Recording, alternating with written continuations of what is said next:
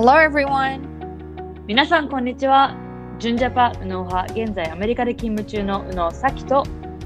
帰国子女佐野派元東大大学院生佐野の亜美が日本と海外に住んでみて感じたことをそれぞれの視点から語り倒します。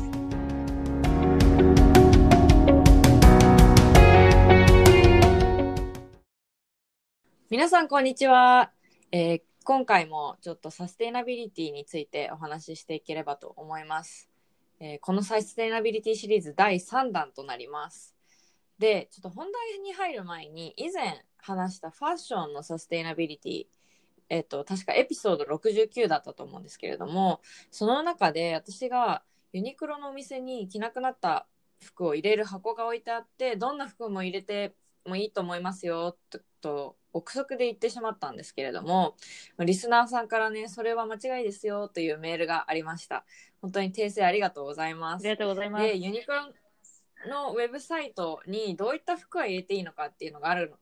書いてあるのでちょっと詳しくは各自でご確認いただければと思いますが、まあ、ざっとねあの説明できればなと思います。でこのこユニクロが実施してるまあ、服のリサイクル、リサイクルボックスっていうのは、まあ、不要服不要になった服を回収して、リユースとして活用し、難民キャンプだったりとか、被災地への緊急災害支援など、世界中の服を必要としている方々に届けているそうです。なので、まあ、持ってく前は、まあ、当たり前かもしれないけど、洗濯して、綺麗に乾いたものを持ってったりとか、もう本当にボロボロになってたりとか、まあ、ものすごい汚れがついてる服は入れない方が良さそうです。で、えっと、これに関しては、リサイクルはユニクロと GU で購入した商品のみが対象となるとのことです。なので、あの、本当は私たちもね、ちゃんと確認してからメンションすればよかったんですけれども、こういうご指摘があり、とてもありがたかったなと思います。なので、まあ私もね、一旦コロナが落ち着いたら、持っているユニクロの服、そして着ない服を一旦選択して、この箱に持っていきたいなと思います。はい。私もね、以前、昔、なんか自分のユニクロのフリースとかもリサイクルしたことあったから、なんか、なんていうの？そうなんだそう、今年のものにアップグレードする前に、む今まで着てたやつをね、このリサイクルするとか、そういうのもできると思うので。そうですね。なんかみんななんだかんだユニクロの服ってね、いっぱい持ってる感じうん。だとから、ぜひぜひ嫌いものはこのボックスに持って行ってもらえればなと思います。はい。えっ、と、では本題のサステイナビリティ、今回のサステイナビリティについて話していきたいのですが、今回は食にフォーカスを当ててお話しできればと思います。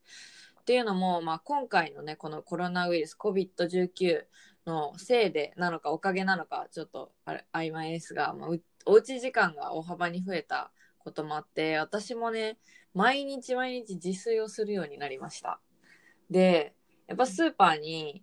まあ、3日から4日に一度行くようになってでや今まではもうお惣菜とかある程度できたものとかそんなに本当に必要最低限の野菜とかしか買ってなかったんだけれども、まあ、自炊がする自炊をが増えたことによって本当に野菜コーナーだったりとか肉コーナーをじっくり見るようになって、まあ、素材の値段とかが分かるようになったりとか産地をよく見るようになりました。うん。なのでこう結構食がねもなん今まで毎日もちろんご飯は食べてたんだけれどもなんかこうやっぱり自分で作ることによってもっと身近なものになったなと感じています。そうですね。まあ、私も、うんあの、私はなんかアメリカにのスーパーって、お惣菜とか何が入ってってどうやって作られてるかわからなかったから、あんまり買わなかったんだけど、でも、いはいでもやっぱりそれでも外食してしてる時もあったし、だからそう考えると本当に完全3食毎日家で食べてる、作って食べてるって考えると、なんか最初は、いや大丈夫かなって思ったりしたけど、意外とね、うん、あの、どうにか毎日過ごせてるので、うん、うん。そうだよね。はい、えっと、まあ、最初の質問なんですけれども、えー食とサステナビリティとかサステイナブルって聞くと、まず何を思い浮かびますか？まあ、えっと、体にいいものっていうのも、うんうんやっぱ無農薬のオーガニック系とか、あとは、はいはい。まあ、素材がいいもの、なんて言うんだろう。例えば、えー、その、ファーム飼育じゃなく、なんて言うんだっけ？えっと、そのさ、ケージで育てられたやつじゃなくて、ファーム飼育。ファーム飼育。あうんうんうん。例えばさ、チキンとか卵とかも、本当にうんケージで、なんていうの、柵の中で育てられた、なんか、まあ、うんケージ飼育もいろいろあると思うんだけど、もしかしたらすごい密集してるチキン、鳥が、鶏がいる部屋で育てられた鶏たちが産んでる卵かもしれないけど、ファーム飼育って聞くと、その草原のこの牧場に自由に動いてる鶏たちが産んだ卵、なんかその違い？で、うんうんうん。そのファーム飼育のを買うようにしてたり、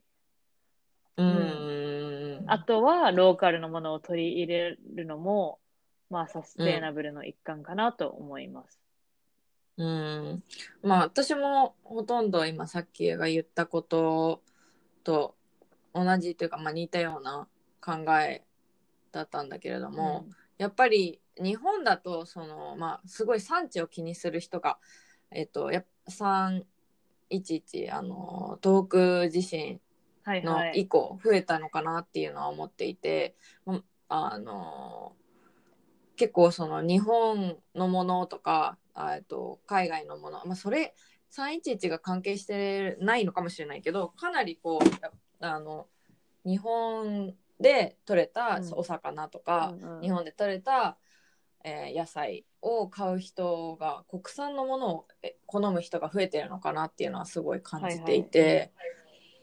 えっ、とまあそのそれこそスーパーとかに行ってもやっぱ国産の肉とか国産の野菜のエリアが広いなっていうのはすごい感じてる。。だからまあそのアメリカのローカリソーストというかその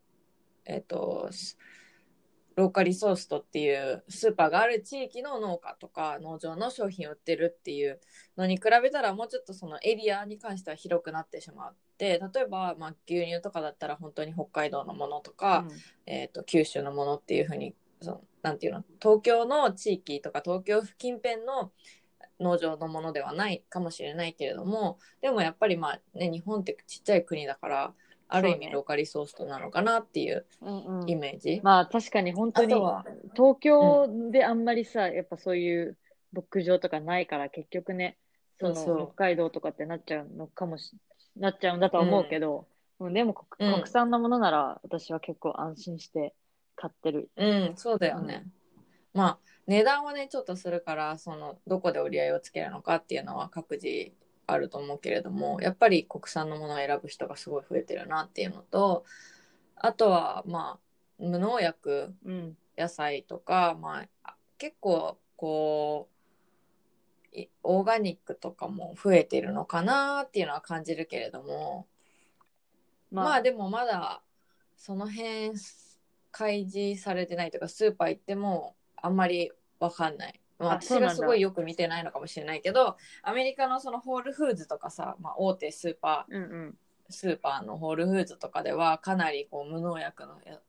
まあのね、野菜とかフルーツがすごい売ってるかと思うんだけども東京の普通のまあスーパーに行くと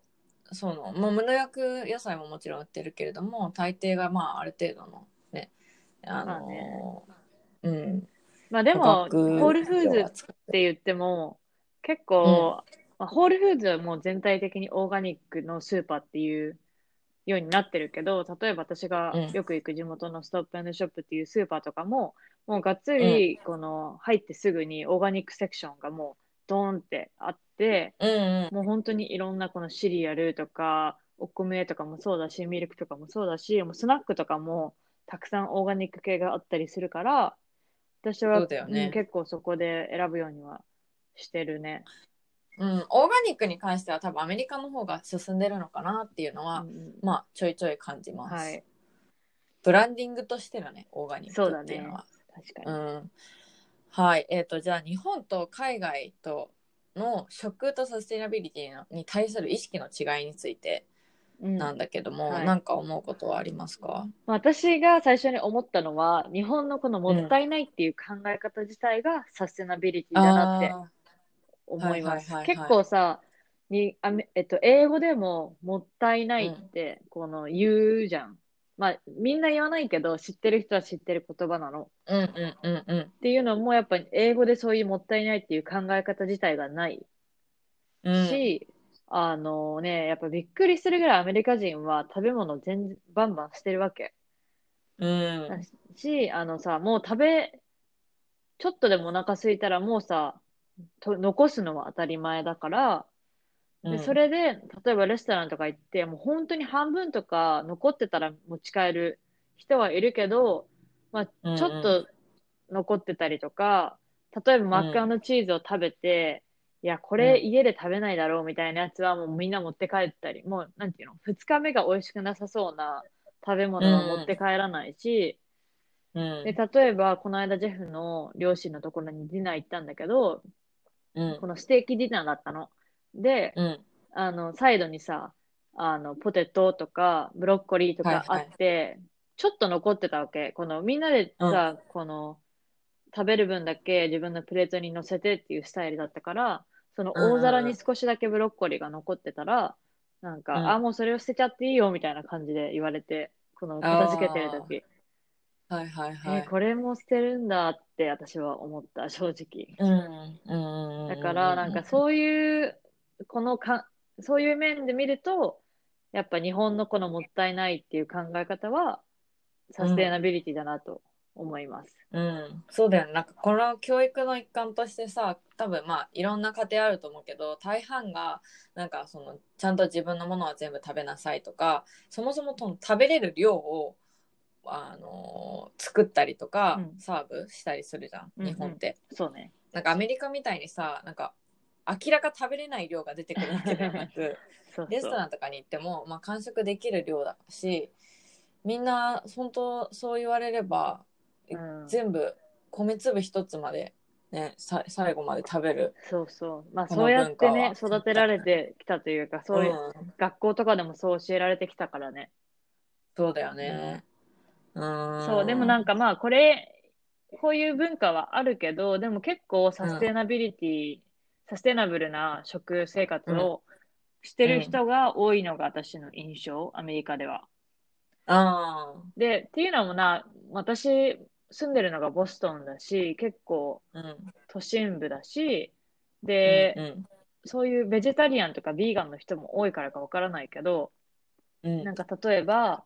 その、まあ私も最近ね、そういう暮らしを心がけるようになって、で、私がしてることは、最近うん。B ラップ、その、なんていうの？は、蜂蜜で作られた、そのサランラップの代わりになるようなのが B ラップっていうのがあって、それを使ってたりとか、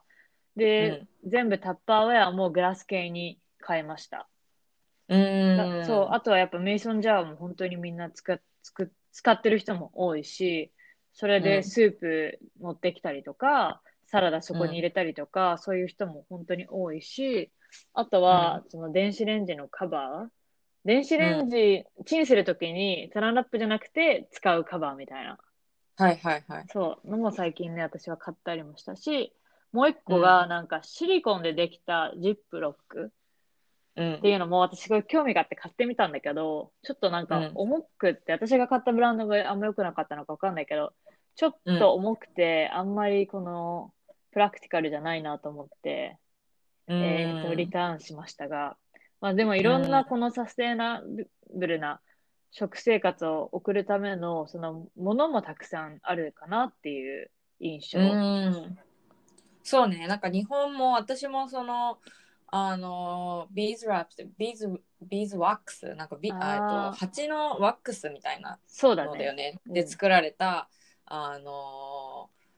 あれなんていうの？あのサランラップみみたいにも使えるし、たちょっとこう、おにぎりを包むとかでも使えるような、こう、使い回しが効くうん。あのーカバーみたいなのが売ってたりとかし私もそれをなんかいネットで見てあいいなと思ってか買ってみようと思ってたりとか、うんあとはまあタッパーもうちもガラスのものを買ったりとかっていうのはやってるので少しでもねなんか日本でも結構こういったものもアメリカのものがあの輸入されてきたりとかあとはまあアメリカのサイトで日本へも送ってくれるようなものとかもあるからすごい選択肢は増えてるなっていうのは感じる。うんうん。でもやっぱりなんかスーパーそのそれこそ私がスーパーよく行くようになってすごい思ったのがなんか全てのものがプラスチックで梱包されてるパッキングされてるなっていうのはすごい感じていて、うん。っていうのもなんかまあさっき言ったホールフーズとかではさ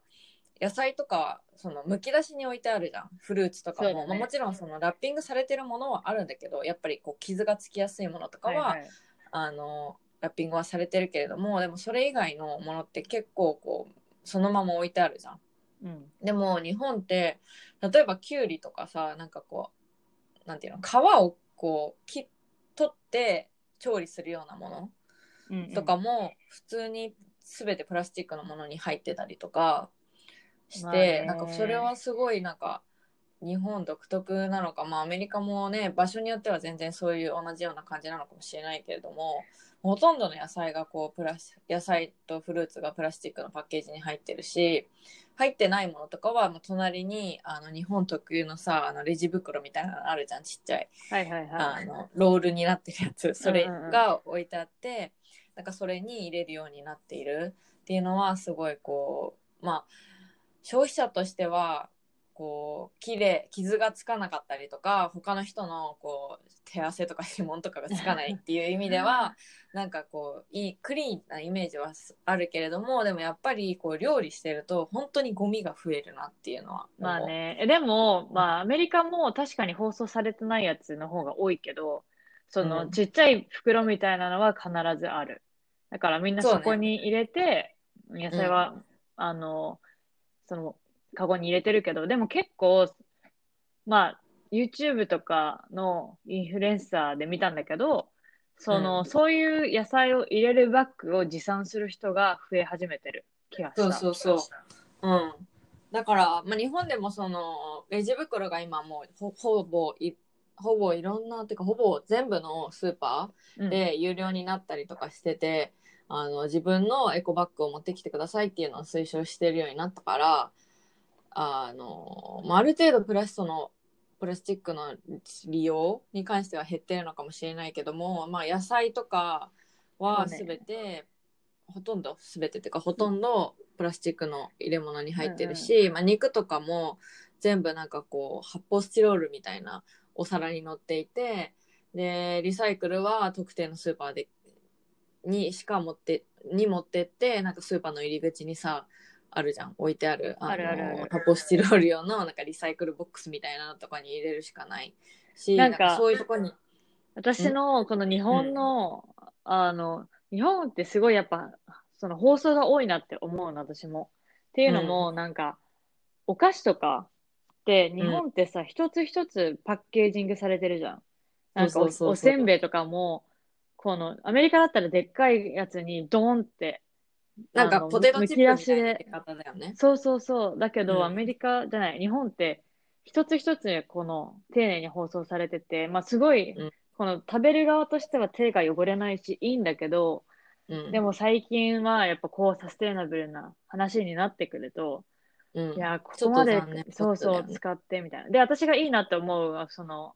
のは、日本のキットカットが最近全部紙のパッケージに変わったんだよね。プラスチックから。えそう。ーうんうんで、あの、今年からかな ?2 月ぐらいからかな？で、あの、本当そういうのはいいなって思いました。うん。まあ、あと、個人的に牛乳、日本は紙パックなのはすごいプラスなのかなっていうのは思っていて、まあ、アメリカ今はわかんないけど、まあ、多分今もそんな変わってないとは思うけれども、あの、プラスチックのさ、大きな、あ入ってるね。のボトルにうん。牛乳って基本入ってるから、まあ、それを考えると日本の紙パックっていうのは、まあ、リユースしてるような人もいるしその紙パックをペン立てに作り変えたりとかさあとはそのスーパーの入り口にあのリサイクルできる場所とかもあったりとかその切り方とかもちゃんと丁寧にパッケージに書いてあったりするからそこはすごいいいなっていうふうに思います。はい。はい。で、私が、まあ、アメリカに住んでた時ね、週末にファーマーズマーケットとかよくホールフーズとかに食料調達に行ってたんだけれども先もこういった場所に行くのかっていうのとえっと、うん行くのかっていうのを聞きたいなと思っていてでちなみにファーマーズマーケットっていうのはその地域の農家さんとかがとかあとはまあカフェやってる人とか、まあ、ちっちゃなね加工品を作ってる人とかが集まってし市場をやってはいはいることなんだけれども、日本でも有名どころだと土日に東京青山の国際連合大学、うんうん。国連大学の前とかでファーマーズマーケットやってるたりするんだけやれども、ね。うん、なんか酒もこう、まあ、今はねコロナのあれでそうこういうアウトドアなところにあんまり積極的に行けないかもしれないけれどもこういったところで買い物したりはしますか？えっとね、まあ、私が家の住んでる家の近くには、ファーマーズマーケットっていうのはなくって、どっちかというと、このボストンの街中に行かないとないのね。だけど、うん。そのヘイマーケットっていう、なんかイタリアのそのノースエンドっていう場所の近くにある地域では、そのファーマーズマーケットがやってて、うん、で、まあ、たまにそこで買ったりはするかうん。な。ででも最近、なんか、まあこういうのに行かなくても、その、うんアメリカって結構 farmer to table みたいな、そのうん農家直属で仕入れてる、そういううんレストランとかカフェとかがたくさんあるから、そういうところにも、私は結構最近行くようにして、してました。うんコロナの前は。うんうんうんそうだよね。えっと、まあ、ファーマーズマーケットの良さってやっぱりこう農家さんの顔が見れたりとか、その本当に農家の人が、まあ、市場に来て、うちの、うちで作った野菜ですよとか、あともなんかチーズ、うちで作ったチーズですよみたいな感じで売ったりしてるから、やっぱ顔が見れるっていうのはすごいいいところだなって私は思っていて、うんうん。で日本でもなんかそのねあの青山のファーマーズマーケットでかなりおしゃれであのなんか特定の人しか朝朝からやってるからさそんなにねあの青山から遠いところに住んでる人とかあんま行けないとは思うんだけどもうん。よくよく考えてたら日本とかでも地方のさ道の駅とかスーパーに行くとああるね農家さんの顔のさ写真とかが貼られててさなんか山田さんが作ったキャベツですとかさ なんかあるあるある。書いてあるじゃん。なんかそれもある意味ファーマーズマーケットというかこまあそうだよね。う、うん、なんか日本でもファーマーズマーケットっていうとさすごいおしゃれな響き日本語でね 言うとうんうんだけどなんか本当に道の駅とかの食材売り場とかもはやファーマーズマーケットだそうだよね確かに思って。ね。でも日本だとさ、そのなんだっけ、えっと、ふるさと納税とかもあるじゃん。うんうんん。で、そういうので結構、その、直接農家から、その産地のものをいただいいただくというか、送ってもらったりもするし。うん、そうね。私はそういう系やったことないんだけどあのふるさと納税で。うん、でもまあやるものによってはやっぱり農場のどの人の農場かからもらうあの豚肉とか牛肉っていうのは分かるだろうし、うんうん。なんか意外と日本でもそのファーマーズマーケットにもしかしたらそのアメリカで流行りだした前から日本はね道の駅とかで ファーマーズマーケットがやって やってたのかなっていうのは今回ちょっとこれ考えてて思いました。でも私うん今思い出したんだけど、あの、代々木公園でも、うんあれってさ、えーフリーマーケットやってる日があるんだけど、はいはいはい。月1とかで。で、その時に同じタイミングで、こう、ファーマーズマーケット的なのをやってて、うんで、私そういえばボランティアでやってたわ、よく。なんか、あそうなんだ。そう、ボラン、ゴミゼロみたいな、そういうボランティア団体があって、で、私、ずっと前に、あの、フジロックのボランティア行ったことがあってね、うん。えっと、18年前ぐらいに。で、うんそこをや、の、フジロックのボランティアをやってる人たちが、その、月一、月一である代々木公園のファーマーズマーケットみたいなのも、ボランティアでやってやってて、へで、ーそこの運営とかもそういえばやってました、ボランティア。あそうなんだ。まだやってんのかな、それ聞いたことない。うん、その団体はまだあると思う。うん。なんかもし調べてみてね、まだはいファーマーズマーケットとかもやってれば、ちょっとコロナが落ち着いたら行ってみようかなと思います。はい。はい。えっ、と、最後に、まあ、先はよくこう料理して、前からね、料理してるとか、あの、なんだっけ、あの、雑誌見ながら、雑誌でよく勉強して。日本の雑誌し、ね、そうそう、オレンジページとか、あ俺そうそうそう見てこう料理日本食もたくさん作ってるみたいだけども、はい。に自分が料理をする上でこう気をつけてるサステイナビリティに関することとか、まあ、つながることって何かありますか？えっとね、むあ、気をつけてるのは、あの、作られたものを買わないようにしてます。っていうのも、まあ、今日もなんか、あの、うどんとか食べたくなって、うどん、めんつゆとか私、あんまり買わ買わ買いたくないタイプだから、あの、そう、だしから取って、お醤油、みりん、えーお酒、そうだよ。いやすごい そう、毎回そんな感じ。へえそうなの。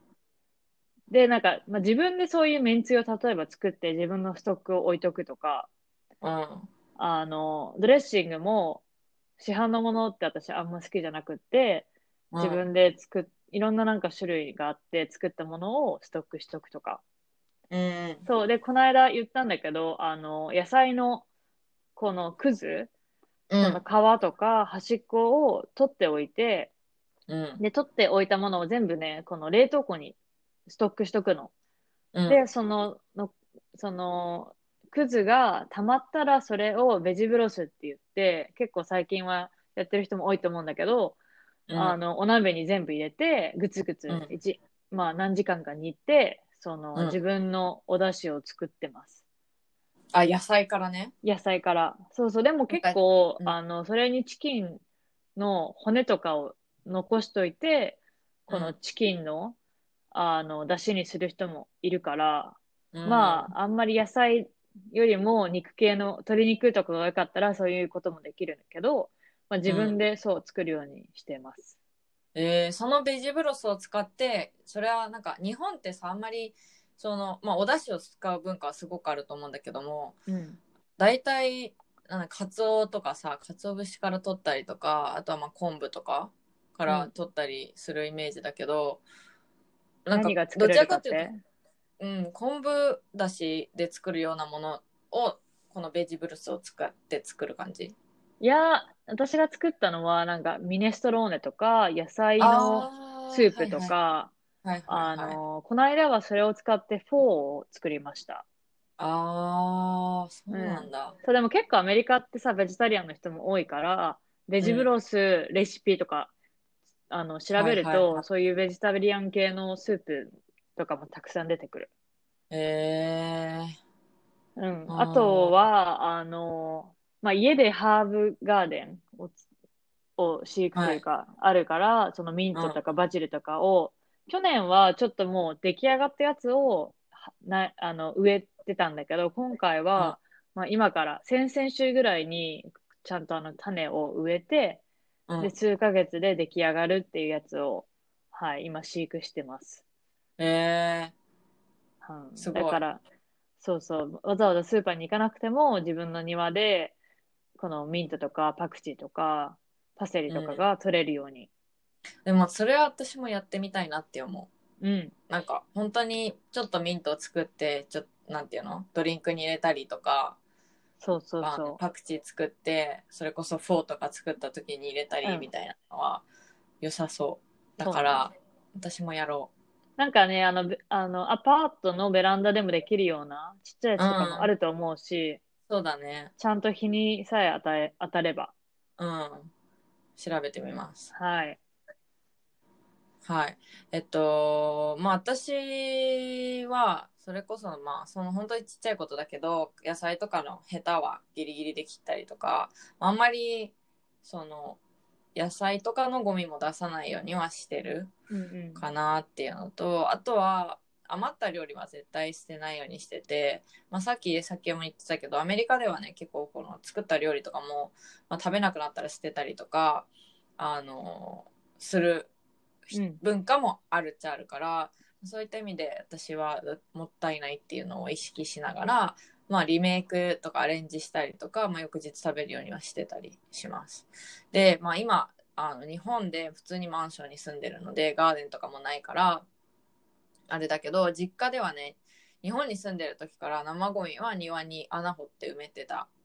んだよね。うん。で、日本にいる時はなんか本当にかぼちゃの種をこうかぼちゃを買ってきて普通に調理して種捨てるじゃん。そその種からかぼちゃの実がめ、出てできたことが。すごいね。そう多分それぐらいその生ゴミを常に捨ててたから土がいいそうだよね。肥料になってものすごいこう栄養分が高い土になってだから本当に捨てたものからあの実ができてそれを食べてたこともある、っていうぐらいではい、今はなんかちょっと親が住んでる家はかなりこう庭が広いのでいろんなところに穴掘って生ゴミを植えてる。ます。なんか私もそういうコンポーズマシーンみたいなのがあって、はいで、全部はいはい生ゴミは、そのさっき言った、そのベジブロスにした後のくうん残りとかを全部そこに入れて、肥料に、そうなるようにしてます。うーんなんかね日本も普通に家の中で使えるようなこのコンポスト、あ、そうなんだ。うん、機械とかも売ってたりするので、まあ、ちょっと多分値段とかわかんないけどだからもし興味のある人はああってこう庭がないし埋めるところないみたいな人はそういうの買ってあのえ肥料みたいなのを作れるしねそれを使ってこう、ハーブとか栽培っていうのもできるからなんかそういうのを見てみるといいかもしれないね。はい。えっと、まあ、最後にちょっとファクトを紹介したいと思うんですけれども、食べ物のゴミなんだけれども、やっぱり日本はそのもったいないっていう精神はあるけれども、農林水産省と環境省の調査調査によると、毎年約2550万トンの食品廃棄物が出てるらしくへて、ーしかもそのうちまだ食べれるもの、いわゆる食品ロスだよね。たと例えばスーパーとかでもう、あの、賞味期限、うん。がちょっとでも過ぎ、もう本当に何1分でも過ぎたものとかあのすコンビニとかのあできたご飯とかも1分でも過ぎたら捨てなきゃいけないからそそういう食品ロスが612万トンも毎年あるらしいです。わまあね、アメリカではまあちょっとあのトンじゃなくてポンドだパウンドだったんでちょっとその換算はしなかったけれどもなるほお金で言うと1610億ドルぐらいのー食品が捨てられて。る